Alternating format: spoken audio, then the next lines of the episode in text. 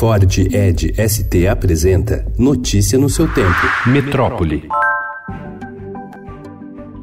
O presidente Jair Bolsonaro e o ministro da Saúde, Luiz Henrique Mandetta, anunciaram ontem o programa Médicos pelo Brasil, que vai substituir o Mais Médicos. No total, terá 18 mil vagas, das quais cerca de 13 mil em cidades com dificuldade de acesso a médicos. A proposta, definida por medida provisória e que dependerá do aval do Congresso, prevê a criação de uma carreira e uma agência reguladora, além de prever salários de até 31 mil reais no futuro, graças a bonificações. Durante um tempo, nós vamos ter uma sobreposição, porque eu não vou anular a lei anterior de uma vez, senão eu poderia criar um vácuo, um vazio, até se fazer todo o processo seletivo.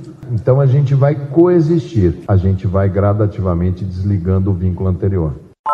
Durante o mês de agosto, exames de raio-x espalhados pela cidade de São Paulo vão fazer um alerta sobre o câncer de pulmão. Será a campanha Respira Agosto, iniciativa do Instituto Lado a Lado pela Vida, que tem como foco mostrar que a doença não atinge apenas fumantes e incentivar a realização de exames preventivos.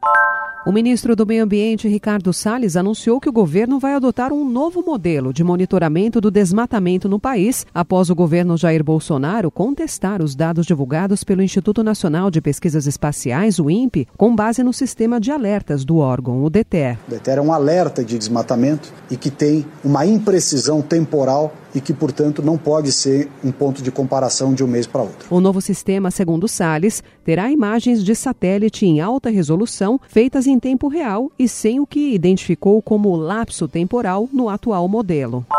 Pressionada pelo Ministério Público e por outros órgãos de fiscalização, a USP informou esta semana que vai reduzir os salários de 2.082 servidores, ativos e aposentados, que recebem acima do teto. O limite é a remuneração do governador, de R$ 23.048. No informe à comunidade universitária, a reitoria classificou a medida como dura, mas necessária.